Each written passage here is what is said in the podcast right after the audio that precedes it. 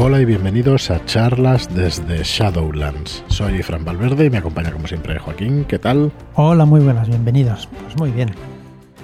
¿Tú qué tal? Eh, bien, bien, bien. Estaba controlando aquí las pistas de audio que no que no haya tenido ningún error, pero no, no lo hemos tenido. Bueno, pues bienvenidos a un nuevo podcast de charlas desde Shadowlands. Hoy lo vamos a dedicar a la llamada de Cthulhu.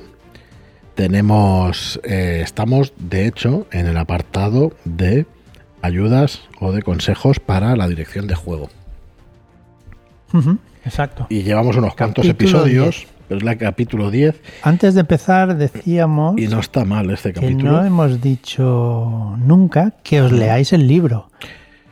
Y creo que es básico, porque en nuestras partidas, las que hemos jugado, pues muchas cosas de las que estamos hablando ni las hemos mencionado, ni han salido, ni nada. Yo creo que más de la mitad de las reglas no salen Las para hemos saltado. nada.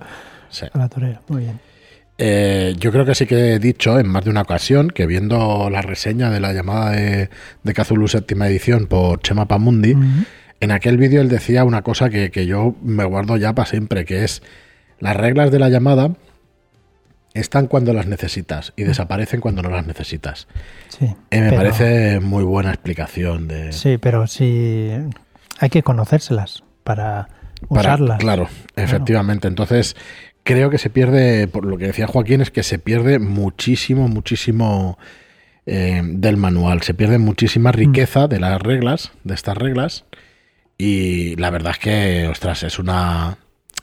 No sé, es desperdiciarlo, ¿no? Porque de alguna manera, pues, pues eso, tenemos ahí la oportunidad de usar unas reglas estupendas para que nuestras partidas tengan pues el mejor sabor del mundo. Mm. Y eh, a ese respecto, pues este, este capítulo de los consejos para el máster, para el guardián, que es el capítulo de 10, dirección de juego, pues tiene un montón de consejos. Entonces hoy vamos a tratar las tiradas de cordura fallidas, las alucinaciones por parte de los personajes jugadores, el asustar a- propiamente a los personajes jugadores, y son apartados que, bueno, que se conocen, Mm. pero que no, yo no sé si se aplicarán al 100% y en todas las partidas. Así que mm, vamos a... De lo que hay aquí, yo creo que, el- que las tiradas de cordura fallidas, ahí el guardián sí que está atento y sabe Sí, más o menos pero- qué tiene que hacer. Pero, Pero, mm, alucinaci- alucinaciones claro. y asustar a los jugadores, tal y como pone aquí en el libro, no sé yo, creo que... Incluso la locura subyacente, tal y como la trata, mm, no es 100% lo que se suele hacer en las partidas. Y- pero, a ver, eh, no, no pretendemos dogmatizar, No. dogmatizar ni nada de eso. ¿eh? Es nuestra experiencia en las partidas. Eh, yo, hemos jugado, ya tenemos experiencia con más masters, que es lo bueno de, de esta afición y de, de la apertura que ha habido con el tema del rol online y de la comunidad de, de Telegram, de charlas de Shadowlands, que conoces un montón de tipos de, jugadores y un montón de tipos de masters, con lo cual hemos visto otras direcciones de juego, ¿no? Sí, Por ejemplo, Xavi eh, Tilingas de Wall Street, de, la campaña, mini campaña aventura que estamos jugando, 15 jugadores, creo que somos los que estamos jugando sí. Esa, Todos a la esa vez. aventura. Correcto, y eh, como en tiempo real, ¿no? O sea, estamos Sí. jugando en, en la misma ciudad, Exacto. en la misma No, época. A ver, no todos a la vez, los 15 a la vez, sino que cada uno lleva su sesión de unos cuatro jugadores cada una, menos Sí, uno que hay menos uno tres. que hay tres. Y dependiendo de lo que haga uno en los sitios que visite, a los otros igual no encuentran esas cosas. Por cierto, el equipo de aficionados va por delante. El resto os podéis retirar. Yo creo y- que los detectives y nos ponéis están un café o un té. y ya hemos perdido tres. el único que queda es Dos personajes, nosotros uno. Hemos perdido uno. Nosotros hemos perdido tres. Cayó Pero servicio. tenía que decirlo, lo siento, compañeros, pero Está espectacular. La verdad es que Chávez se ha montado una partida en, Mm, en sí. septiembre del año 20, me parece que es. en, en Nueva York, que, que, bueno, que está, pues eso, súper chula, con un atentado real que hubo en Nueva York y bueno, y que funde ahí los mitos y todo eso, eh, aunque eso lo sabréis si, si jugáis alguna vez que se vuelva a realizar la partida, pero bueno, ya sabéis que si hablamos de la llamada de Tulu, pues no va a ser mucho spoiler. Está, está muy guay, lo que quería decir es que él tiene una manera de narrar y de, y de hacer cumplir, digamos, las tiradas y las reglas y todo eso que... que que bueno, que puede parecer ortodoxa, pero que funciona muy bien, Sí. que las tiene en cuenta, que aplican muchas de las reglas que nosotros en otras partidas no las hemos tenido en cuenta. A mí me sorprendió cuando empecé a hablar de lo que me había sucedido y dice, ah, ¿estás hablando de lo que te ha pasado? digo, sí, pues tira cordura. te quedas como... Correcto. Esas utilizaciones de la, de la, cordura, pues, pues mola bastante, ¿no? Que te hacen decir, ostras, ten cuidado con lo que con lo que dices. O sea, un guardián que está muy atento y, y la verdad es que muy guay. Y nada, la verdad es que no quería poner ejemplos por no. Eh, pues eso, porque hay un montón de decir que ni es mejor ni peor que los demás, sino que ah, utiliza. Utiliza un montón de herramientas que nosotros, por ejemplo, en, en nuestras partidas eh, en general no utilizamos. Bueno, eh, ¿qué deciros? Antes de que empecemos ya con, el libro y con estas páginas que queremos resumiros, eh, deciros que el 21 de este mes, ayer, justo salió el último Shadow Shot de Descenso en las entrañas de la bestia. que, bueno, que son tres Shadow Shots que escribió Luis Montejano de su trilogía y que bueno, que vais a tener, o sea, tenemos 40 aventuras ya en la suscripción, en los Shadow Shots. 40 aventuras, que se dice pronto, o sea, mm. vais a, no sé, calcular 3 o 4 horas online por cada una de, por cada una de ellas, estamos en 140, 160 horas de juego directamente del contenido que hay. Hay más de 100 hojas de personaje. Eh, yo ya sé o ya sabemos que son 5 minutos una hoja, más bien son 10 las de Dungeons, ¿no? Mm. Depende de la herramienta que utilices y depende si la haces a mano, ¿no? Sí, sí, sí. Entonces, eh, ahí es, yo creo que es la medida para que os deis cuenta del trabajo que se está ahorrando, pues eh, directamente teniendo estas hojas eh, de personaje hechas ya, ¿no? Para, para, descarga directamente. Entras, ves la aventura, te la descargas y ya está. Sí. muchas gracias a más de un oyente que nos han refrescado. Oye, falta estos mapas de esta aventura que estaban hechos y, bueno, por un olvido no estaban subidos, así que tenéis ya mapas para todas las aventuras de Dungeons, hay mapas. Y personajes también. Para las de Cthulhu o las de terror, eh, normalmente mapas se utilizan menos y entonces no hay para todas, pero sí hay para muchísimas, para muchísimas de las aventuras. Así que tenéis las hojas de personaje, pues como os digo, más de 100. Tenéis los mapas de las aventuras, mm, pues también, si no hay más de 60 o 70 mapas para las aventuras. Por ahí debe andar ya la cantidad de mapas. Mapas tácticos para que os los podáis subir al Roll 20 o a la plataforma que estéis utilizando, los VTT, el VTT o Foundry, para cualquier eso, para cualquier VTT me parece que significa Virtual Tabletop.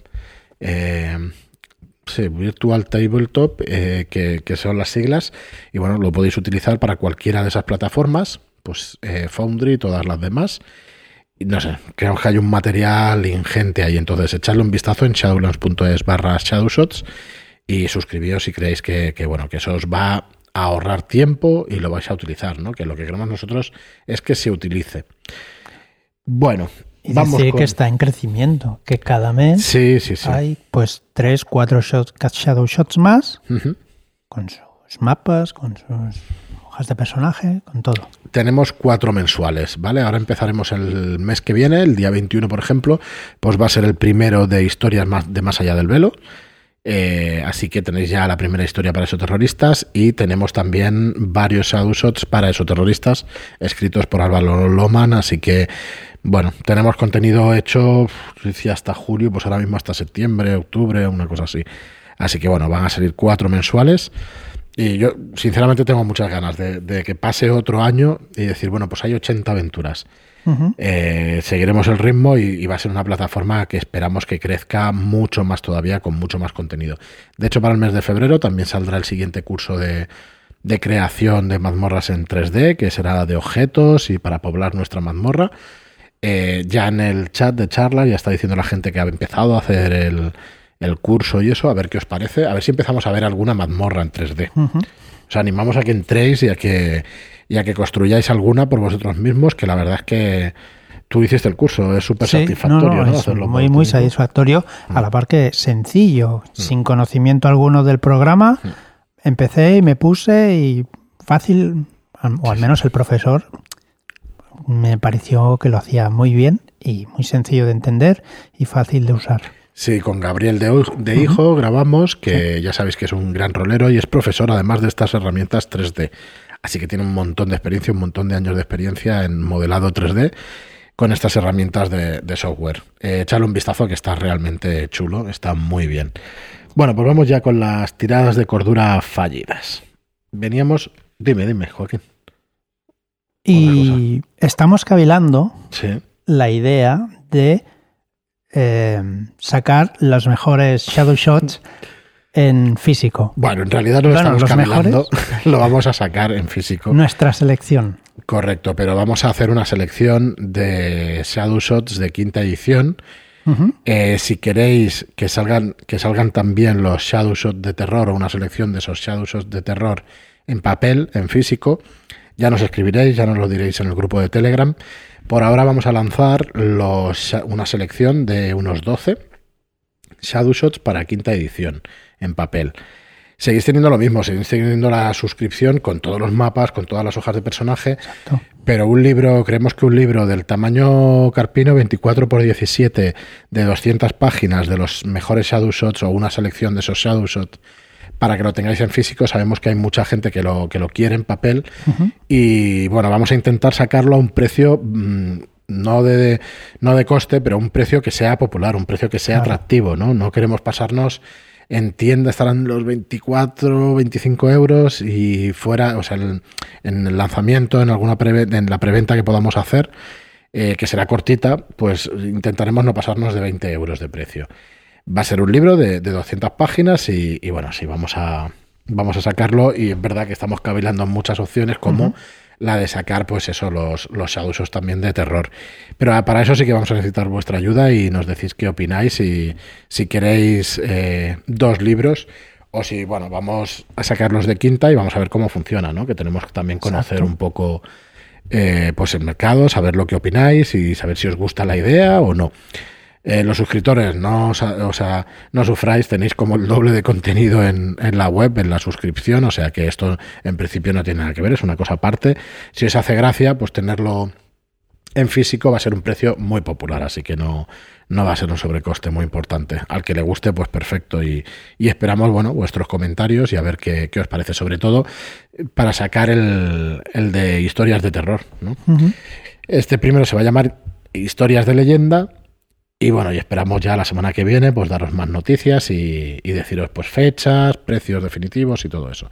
Pero bueno, a ver qué os parece la idea. Pues nada, no, sé si habíamos quedado antes del programa de esperarnos un poco, pero ya está, ya está lanzado. Así que. Bueno, pues ahora ya seguimos con, con la dirección de juego y seguimos con las tiradas de cordura fallidas. Muy bien, pues como os decíamos, estamos en el capítulo de dirección de juego, el capítulo 10 del libro de la llamada de Cthulhu. Ya llevamos más de 200 páginas explicadas. Sí. Entonces, la verdad es que los podcasts deberíamos unirlos en un hilo para que los tuvierais todos. Pero bueno, como nos enrollamos con otras cosas personales nuestras. Bueno, en el título suele poner. Sí, de qué van cada uno. Vamos a ver si, como ahora hacemos un podcast diario, podemos dar un, un día para cada uno de los temas. Claro. Y no salirnos demasiado de allí. Lo que pasa es que, bueno, luego, como tenemos otro tipo de contenidos. Bueno, va. Vamos a. Estamos en el apartado de las tiradas de cordura fallidas. ¿Qué pasa cuando se falla una tirada de cordura? ¿Qué pasa realmente? Bueno. El libro empieza diciéndonos: el autocontrol es una cualidad esencial de la cordura. o sea que.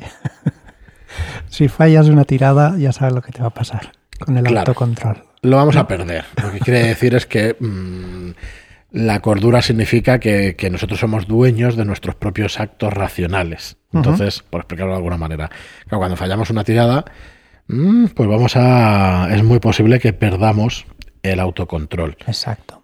¿En qué situaciones podemos perder el, Claro, es que dependiendo de la situación que en que estemos, pues nos va a afectar más o no, nos va a afectar menos. En el libro nos pone si nos están apuntando con una pistola en la cabeza, pues igual un personaje no jugador pues no le pasa nada, ¿no?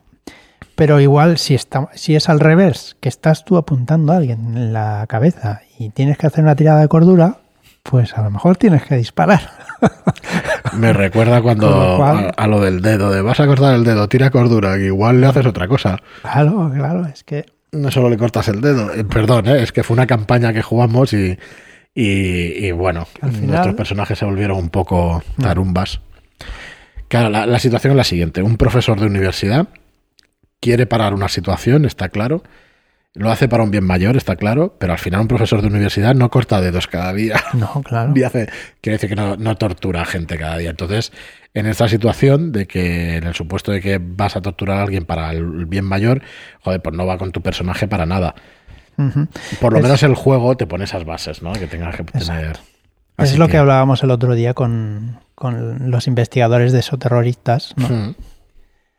que tenemos que tratar a los testigos como testigos, no como sospechosos ni como maleantes. Entonces, Apuntaros pues, eso. En la llamada, pues lo mismo. A no ser que lo sean Claro. y que lo sepamos, ¿vale? Pero en principio, pues Bueno, las reglas de cordura ya las tratamos y eso entonces hay tiradas y tiradas, ¿no? No en todas las tiradas vamos a perder el control, digamos, No. de los actos de nuestro personaje. ¿Qué pasa cuando, cuando perdemos ese control? Lo que decía Joaquín, que podemos hacer daño al prójimo o podemos hacernos daño a nosotros mismos. claro. Igual por no dispararle al tío te disparas en un pie porque te da por ahí. O... Entonces, eh, para simular esto, las reglas nos invitan a que el guardián tome posesión del personaje jugador en un breve espacio de tiempo. Esto es muy doloroso para según qué jugadores. Yo diría que, las sit- que, que para según qué situaciones. Claro. Porque tú en un momento dado te puede molestar que te cojan tu personaje, pero si mola, si queda bien para la historia Hombre, y claro. tal, pues no va a ser lo mismo una cosa que otra, ¿no? Exacto. Pero bueno, esto ya me meto en, en opiniones que no, no van a ningún sitio porque cada uno pues opina de una manera distinta. Si la pérdida de, co- de cordura desemboca en locura, ¿vale? O sea, si tiramos una tirada, fallamos y desemboca en que va a haber una locura, el guardián toma el control el tiempo necesario hasta que acabe el episodio de locura. ¿Vale? Sí, que no será demasiado. Esto es literal del libro. No será demasiado tiempo nunca. Pero hay episodios de locura de corta duración y luego hay episodios de, o hay locura, mejor dicho, subyacente.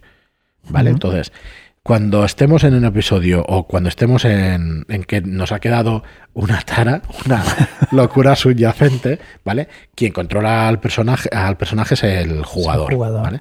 Cuando fallamos una tirada y es una locura, pues entonces lo va a controlar el guardián. Mm. ¿Vale? Así que, eh, como, mm, para que se entienda un poco mejor esto, eh, un jugador puede representar a su personaje como quiera. No es, no es, no es imprescindible que siempre que un personaje, que si tiene una locura subyacente, no tiene por qué estar siempre representando esa locura. Claro. Si veis Mejor Imposible, que, que es un personaje para mí icónico y súper chulo, o por ejemplo al Sheldon, pues bueno, el Sheldon no tiene comportamiento normal jamás. Pero, pero el, de, el de esa película, el Jack Nicholson, pues tiene actos que no todos los actos que hace son de locura, ¿no? O tiene, tiene tics, tiene cosas extrañas, tiene comportamientos extraños, no tiene. Eh, ¿Cómo es? Joder, empatía con los demás, o sea, tiene una serie de cualidades o de, de cualidades, ¿no? De, de características, pues que bueno, que, que las tiene ahí, pero no siempre, no siempre que habla, no siempre que tal, y además son películas, y no, pero no toda la gente que tiene Sí, esos problemas, ese, ese personaje lo tiene muy, muy exagerado. claro, lo tiene Todo. muy marcado. ¿Vale? Pero para que se entienda, pues es eso, ¿no? No siempre vamos a estar eh, representando esa locura. Cuando se dé una situación en la que en la que mole o en la que os apetezca y tal, o, siempre, como queráis, pues es cuando el, cuando el jugador va, va a representar esa locura, ¿no? Cuando, la, cuando tienes un episodio de locura, entonces sí te lo coge y entonces hay una forma de ver la llamada de Tulu que es una lucha entre el guardián y el jugador. Parafraseamos el libro, ¿eh? Cada bando quiere tener el control del personaje. Entonces el jugador está en el bardo del cuerdo y del racional y el guardián en el de la locura y en el del comportamiento irracional. Es el primer juego que, que veo que dice que está jugando en contra el guardián contra los jugadores. Es que es curioso, por eso lo queríamos resaltar tanto. Bueno, ostras, leeros el libro porque Claro. No hay verdades absolutas. Nosotros nos pensamos una cosa, luego los libros dicen otra. Eh, echarle vistazos y, bueno, más que vistazos, leerlo en detalle porque está bastante bien. Bueno, vamos a tratar un tema que es el de las alucinaciones que pueden tener nuestros personajes jugadores. Em, pueden, eh, las alucinaciones, digamos, que hacen mella en el jugador cuando impactan en el investigador. ¿Qué queremos decir? O sea, lo que queremos decir es que cojamos cosas Mm, que podamos utilizar de los personajes jugadores. Exacto. De la ficha, cuando han hecho su trasfondo, pues para sacárselas como alucinaciones al, al personaje. Correcto. Para que, que le hagan de, en- dentro de, de él, vaya. Claro, que le importen de Sí. alguna manera, ¿no? O sea, por ejemplo, que cuando se visite una vieja mansión y que esté solo, de repente que se aparezca un viejo amigo sacado del trasfondo de ese personaje, Exacto. ¿vale? Y, y de ahí nos los llevemos a que todo sea una alucinación, una alucinación y que esté en su propia casa cuando está pasando, cuando estén viviendo esa situación, ¿vale? Así que bueno, eh, las películas mm, nos dicen también una serie de películas que pueden venir muy bien pues para que conozcamos estas alucinaciones, ¿no? Esta técnica de las alucinaciones. El laberinto del fauno, el club de la lucha, el resplandor y unas cuantas películas más. Mulholland Drive, que yo no sabía que era de alucinaciones porque esa película no hay quien le entienda nada. Estaba Pues ahora no me acuerdo, encantó, pero, pero, no me suena, la verdad. es una del David Lynch este que Bueno. se le va, se le va. Verdad. Se le va la castaña y entonces no, no se entiende, pero bueno, no se entiende. Hace muchos años que la vi y, y a lo mejor, eh, bueno, a lo mejor no. Yo recuerdo que me gustó mucho, pero que no entendía nada de lo que estaba pasando allí. Probablemente pues por eso, ¿no? Porque de hecho en esas películas no se distingue la realidad de las alucinaciones, con lo cual, bueno, ahí está la gracia, ¿no? De, de ese tipo de películas. La misma de 12 monos, tampoco se sabe exactamente qué es alucinación, qué no, o por lo menos puedes tener muchas lecturas de la película. Sí. Eh, yo Pero en principio parecía bastante claro, pero ¿no? no, esa, esa es más fácil, de, por lo menos se entiende. Pero que puedes tener muchas visiones y no tienes claro nunca cuándo es una cosa, cuándo es otra. Entonces es una técnica que funciona muy bien y que, que os animamos también a, a que la utilicéis. Bueno, y luego tenemos asustar a los jugadores. No que pierda cordura y que se asusten los personajes jugadores, sino a los propios jugadores. Entonces, em, no es fácil, pero sí que se puede conseguir. ¿Vale? Y no es tan raro que se consiga, que se consiga tampoco. Porque hay momentos en los que los puedes conseguir. Recuerdo yo una, una partida con, con Cero de Master, la de la casa, eh, que no me acuerdo nunca. ¿Casa mágica? La casa mágica, joder, tío, siempre va a la casa roja y tal. La casa mágica, ¿pero por qué? Porque yo fui a visitar a mi prima Mallorca, estaba en una habitación que no conocía, en, en un sitio oscuro por completo, porque no quería molestar que estaba mi hija durmiendo en la misma habitación, y en todo en silencio y hablando bajito, y hostia, ahí la verdad es que no pasé miedo, miedo, pero sí que un poco de sugestión sí que hubo. Sí. Entonces, hostia, eh, está muy chulo, ¿no? Entonces, mm, es muy difícil que alguien que sabe que una cosa no es real se asuste. ¿Qué podemos hacer para dar un poco de miedo? Pues a mí, cuando he leído este apartado, me ha hecho gracia, me parece muy bien traído, eh, que puedas sacar, que intentes eh, sacar cosas que no tengan explicación cuando, o sea, hechos Sí, lo que, lo que nos dice el libro es que todos conocemos en dónde se está jugando en la llamada, ¿no? Que es el mundo real. Y todos lo conocemos. Estamos muy fa- familiarizados con, con el mundo real, vaya. y sabemos cómo se va a comportar. Exacto, Entonces, exacto. cuando tú sacas alguna cosa de ese mundo real y, y le das un comportamiento distinto al que debería haber tenido, hostia, entonces Sí. las cosas que no se comprenden te dan miedo. Te asustan. Pero claro, el guardián no tiene que dar explicación de nada. Dice, "Pa- Ha pasado esto y ya está. Entonces, el Entonces- ejemplo es muy chulo, sí. Eh, sí, el ejemplo. Dale, dale. Eh, imaginaos que tú como investigador estás cenando en casa y tu mujer tiene un turno de noche y se tiene que ir a trabajar porque es enfermera o porque lo que sea, o porque es taxista, lo que sea. Se despide de ti, tú mientras estás cenando y tú describes que ya se despide, venga hasta mañana, tal. El turno no acaba hasta las 9 de la mañana o hasta las 7 de la mañana al día siguiente. Y a los 5 minutos estás, acabas de comerte ya el bocata, estás en, en, en el comedor, estás viendo la tele y de repente baja tu mujer con un vestido no con un vestido, con el traje de noche, ¿no? con un camisón, y sale por la puerta. El traje en bata, vaya. No me acordaba con qué. Pero claro, eso es sacarte totalmente de la normalidad y decir, Mm. pero si ya había salido, ¿quién es? Y empiezas ya a darle vueltas en la cabeza. Claro, depende de quién lo narre todo eso, pues tendrá un tono, tendrá otro, pero sin dar mayor explicación, ni mayor tenebrosidad al tema, ¿sabes? Claro, ni mayor no. oscuridad, pues joder. Te rompe un poquito el esquema que Correcto. tienes de lo que tiene que haber pasado y puede asustar, vaya. Así que bueno, no descartéis pues eso, eh, cómo asustar o intentar asustar a los jugadores también pues con cambios de ritmo, ¿no? Y que, que, bueno, que vayáis eh, usando ese ritmo para que para que bueno, para que vaya increciendo pues la aventura, ¿no? Con el tema este del terror y tal. Así que bueno, eh, hasta aquí queríamos llegar hoy. nos hemos extendido un poquito con lo del principio y a partir de aquí pues habla de la magia, de, de la magia en los mitos de Tulu como consejos a la dirección de juego, que ya trataremos en el siguiente capítulo, que vamos a intentar que sea los viernes de Cthulhu. ¿Vale? Que tengáis eh, los viernes el repaso al manual y esperando también nosotros que podamos publicar pues nuestras aventuras de la llamada de Cthulhu pues bien prontito. A ver si podemos dar noticias de, de la próxima publicación.